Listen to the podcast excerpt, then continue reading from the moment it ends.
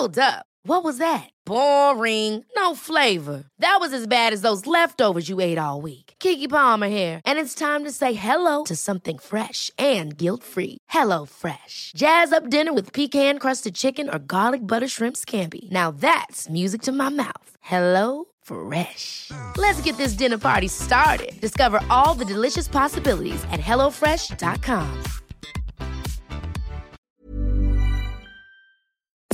Nous sommes en guerre. Moi, moi, je, personnellement, je m'étouffe. Accélère Accélère Ils sont aux ordres du pognon Faut laisser la star tranquille. Des pénuries massives d'essence et de diesel dans de nombreuses stations-service en France ou encore des bombardements inédits dans la guerre en Ukraine. Salut, c'est Hugo, j'espère que vous allez bien. Retour de reportage sur le terrain de mon côté après une semaine sur le terrain. Retour donc au bureau aujourd'hui. On est parti ensemble pour une nouvelle plongée dans l'actualité en une dizaine de minutes. Et au passage, pendant que j'étais en reportage, vos retours étaient globalement très positifs sur le fait que des journalistes de l'équipe qui travaillent avec moi sur ce format des actus du jour puissent présenter une partie euh, des actus. Si bien que du coup, bah, on a décidé de continuer à faire ça à partir de maintenant. Du coup, c'est très simple. En général, je vais euh, présenter le sujet de une, donc le sujet euh, principal et qui prend une majeure partie de la vidéo. Du coup, eh bien, à partir de maintenant, Blanche ou Paul, selon les jours, qui sont journalistes au sein de l'équipe et qui travaillent avec moi sur ce format, vont justement présenter les actualités en bref, donc la seconde partie de ces actus. N'hésitez pas du coup à les encourager directement dans les commentaires.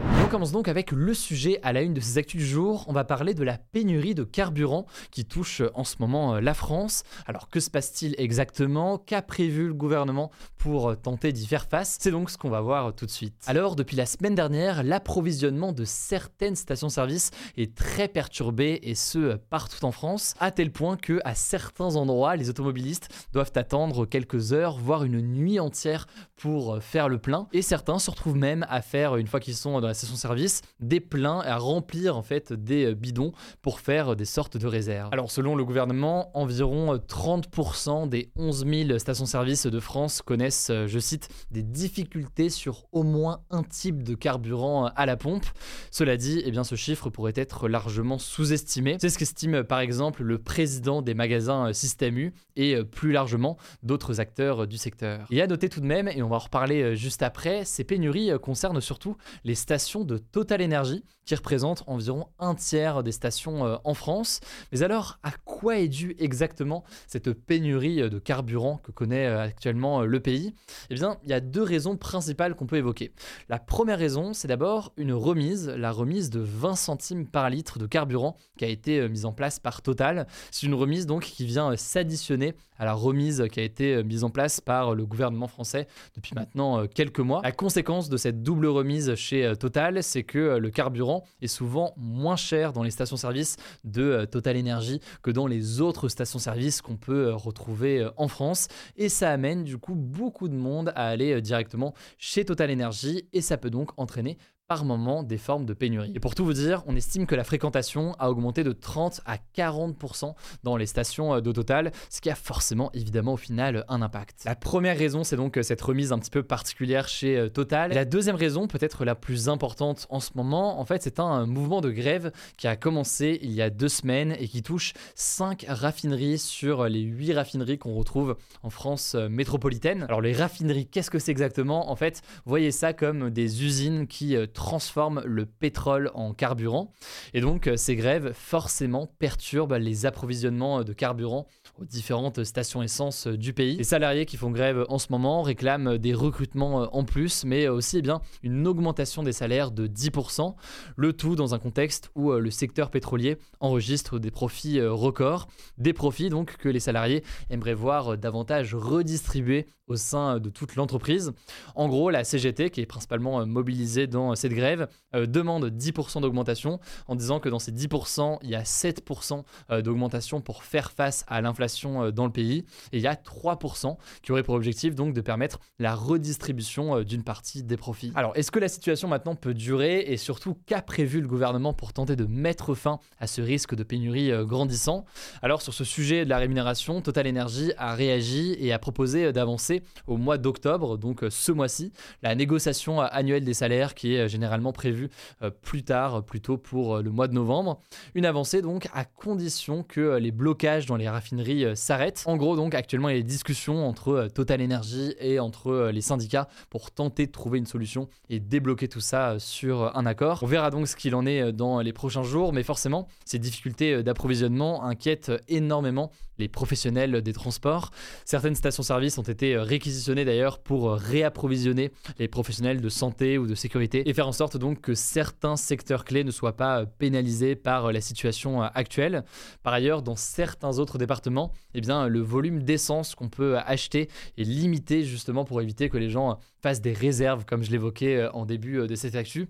Bref, l'objectif dans tous les cas pour le gouvernement, c'est d'éviter une forme de mouvement de panique. D'ailleurs, le gouvernement refuse de parler euh, de pénurie. Ils assurent que la situation va s'améliorer. Mais ce qu'on comprend bien, donc, c'est une crainte chez le gouvernement euh, qu'il y a un effet euh, boule de neige avec des personnes qui font le plein beaucoup plus que d'habitude par crainte d'une pénurie, mais ce qui va donc accentuer forcément eh bien, cette pénurie. Bref, situation dans tous les cas tendue. Ça me semblait essentiel d'en parler aujourd'hui. Si vous avez des questions, dites-le moi dans les commentaires et on en reparlera directement demain. Alors, avant de passer aux actualités en bref, je voulais aborder avec vous un second sujet nécessaire concernant l'actualité brûlante en Ukraine.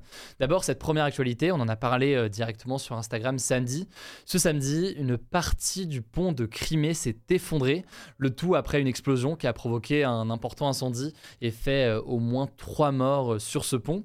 Ce pont, en fait, relie la Russie à la Crimée, la Crimée étant donc cette péninsule ukrainienne qui a été annexée par la Russie en 2014. Il faut savoir que ce pont est très important pour la Russie puisque c'est le pont réellement qui fait le lien entre la Russie et ce territoire qui a été annexé par la Russie euh, en 2014. C'est donc euh, en quelque sorte un symbole de l'annexion euh, de la Crimée par la Russie. au-delà d'être un symbole, il sert aussi à acheminer de nombreuses marchandises au quotidien y compris d'ailleurs du matériel militaire, sans avoir à passer euh, par l'Ukraine. C'est donc forcément un élément euh, important pour la Russie. Alors pour l'instant, on ne connaît pas pour sûr, disons, l'origine de cette explosion.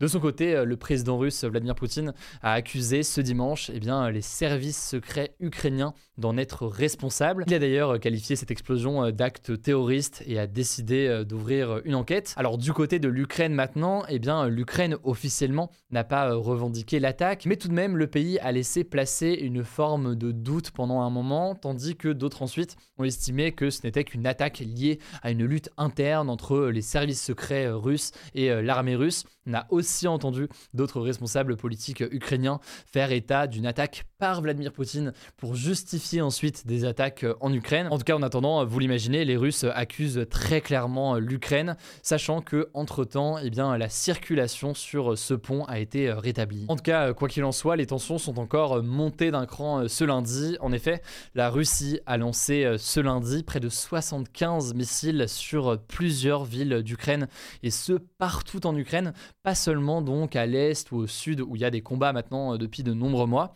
Il y a eu des frappes près de Zaporizhia dans le sud du pays, il y a eu des frappes à Lviv, une ville donc à l'ouest qui est d'ailleurs un refuge pour pas mal d'Ukrainiens qui ont fui l'est du pays mais qui se retrouvent donc là ciblés par les bombardements. Et par ailleurs, on compte aussi des bombardements à Kiev, la capitale ukrainienne, ce qui est assez significatif puisque ça faisait plusieurs semaines que la ville n'avait pas été bombardée, surtout à ce point au centre dans un quartier on retrouve des parcs mais aussi de nombreuses ambassades. C'est donc un quartier qui a été ciblé par les bombardements russes aujourd'hui. Alors cette pluie de bombardements sur l'Ukraine, c'est la plus grosse attaque russe depuis plusieurs semaines. Au moins 13 personnes sont décédées et 89 ont été blessées par ces bombardements selon les autorités euh, ukrainienne. C'est évidemment un bilan qui peut euh, évoluer dans euh, les prochains jours. Suite à cela, eh bien, le président russe Vladimir Poutine a confirmé des frappes massives sur l'Ukraine déclarant qu'elle visait des infrastructures énergétiques et militaires de l'Ukraine, même si donc, vous l'avez compris, des civils ont aussi été touchés dans cette attaque. Par ailleurs, dans les réactions du côté de la Russie qui ont suivi ces bombardements, eh bien, le numéro 2 du Conseil de sécurité de la Russie, Medvedev, l'ex-président, a aussi euh, déclaré que ce n'était qu'un premier épisode de bombardement et qu'il y aurait donc d'autres attaques contre l'Ukraine dans les prochains jours. En tout cas, de son côté, eh bien, le président ukrainien Volodymyr Zelensky a déclaré avoir euh, échangé avec euh, Emmanuel Macron ou encore le chancelier allemand Olaf Scholz. Il a notamment demandé à ce que davantage d'aide militaire soit accordée à l'Ukraine pour faire en sorte de se défendre. La situation a donc beaucoup évolué ces derniers jours en Ukraine Beaucoup parlent de tournant avec tout ce qui a pu se passer ces derniers jours, que ce soit les menaces nucléaires, que ce soit le pont de Crimée ou encore donc les bombardements aujourd'hui. On continuera évidemment à vous tenir au courant cette semaine. Salut, c'est Paul, journaliste au sein de l'équipe, et on continue ensemble avec les actualités en bref. Et cette première info en Iran, le journal télévisé de la chaîne d'État iranienne a été piraté ce samedi par un groupe qui soutient les manifestations dans le pays, piraté au moment où le guide suprême du pays, Ali Khamenei, prenait la parole. Et à la place de son intervention, eh une photo de lui entourée de flammes est apparue à l'écran, accompagnée du texte Le sang de nos jeunes dégouline de tes doigts, avec en dessous la photo de quatre femmes décédées depuis le début du mouvement de contestation qui dure dans le pays depuis trois semaines, un mouvement qui, je vous le rappelle, a été déclenché par la mort de Massa Amini, une femme de 22 ans, après son arrestation par la police pour ne pas avoir porté correctement son voile. Et cette contestation, eh bien, elle est violemment réprimée par les autorités. Selon l'ONG Iran Human Rights, eh bien, 95 manifestants ont été tués par les forces de l'ordre depuis le début. Et dans ce contexte, eh bien, une autre info, le ministère français des Affaires étrangères a invité ce samedi tous les Français en visite en Iran à quitter le pays le plus rapidement possible en raison d'un risque élevé, je cite, d'arrestation arbitraire, donc autrement dit des arrestations sans raison. Deuxième info, c'est un procès très médiatisé qui démarre ce lundi en France, celui du crash de l'avion Air France qui reliait Rio de Janeiro au Brésil à Paris le 1er juin 2009, un crash qui avait provoqué la mort de tous les passagers, 228 personnes. Et en fait, le constructeur de l'avion, Airbus et la compagnie Air France sont jugés pour homicide involontaire. En gros, l'enjeu du procès, ça va être de déterminer si le crash est dû à une erreur dans la conception de l'avion, notamment parce que les sondes qui servaient à mesurer l'altitude ont gelé, ce qui a déboussolé les pilotes, ou si eh bien, le crash est lié à une erreur de pilotage, parce que certains estiment en effet que même avec les dysfonctionnements des sondes, eh bien, les pilotes auraient dû mieux gérer la situation. Alors ce procès, il est très attendu par les familles des victimes, 13 ans après le crash, d'autant que pendant un moment, en fait, on a cru qu'il n'y aurait pas de procès. En effet, il y a 3 ans, en août 2019, eh bien, un non-lieu avait été prononcé pour Air France et Airbus, donc en gros, la justice avait considéré qu'ils n'étaient pas responsables du crash. Sauf que à l'époque, les familles des victimes avaient fait appel de cette décision et la justice avait finalement décidé de juger Air France et Airbus. Bref, le résultat du procès est attendu le 8 décembre, on vous tiendra au courant. Troisième actu de ce en bref, c'est un autre procès symbolique qui démarre ce lundi mais aux États-Unis. C'est celui du producteur de cinéma Harvey Weinstein, accusé d'avoir violé et agressé cinq femmes dans des hôtels entre 2004 et 2013. Alors pourquoi est-ce que c'est un procès très symbolique? Eh bien parce que c'est la révélation des agissements d'Harvey Weinstein qui a lancé, il y a presque 5 ans jour pour jour, le mouvement MeToo de libération de la parole des femmes. Et il faut savoir en fait qu'Harvey Weinstein, qui a 70 ans, eh bien a déjà été condamné en 2020 à 23 ans de prison. Il est d'ailleurs en prison en ce moment même, et cette fois-ci, il risque jusqu'à 140 ans de prison. Il faut savoir en effet qu'aux États-Unis, eh bien, il n'y a pas de limite dans la durée des plaintes, contrairement à la France. La durée des peines peut se cumuler, et donc Harvey Weinstein, qui est visé au total par 90 accusations, pourrait passer la totalité du reste de sa vie en prison. On continue avec une quatrième info, un peu moins déprimante et qui concerne le monde de la culture. Netflix a signé un accord avec trois réseaux majeurs de cinéma américains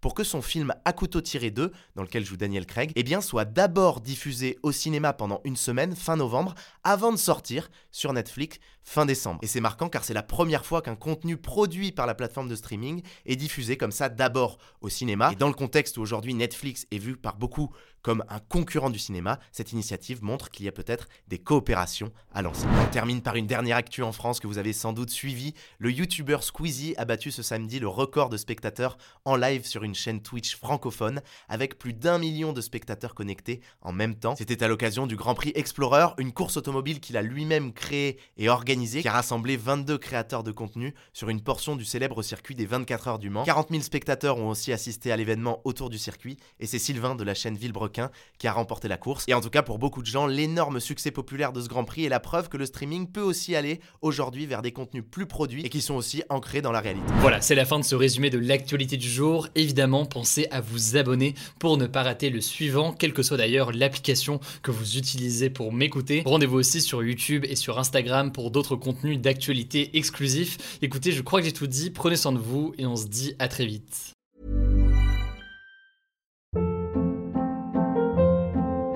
Hold up. What was that? Boring. No flavor. That was as bad as those leftovers you ate all week. Kiki Palmer here, and it's time to say hello to something fresh and guilt-free. Hello Fresh. Jazz up dinner with pecan-crusted chicken or garlic butter shrimp scampi. Now that's music to my mouth. Hello Fresh. Let's get this dinner party started. Discover all the delicious possibilities at hellofresh.com.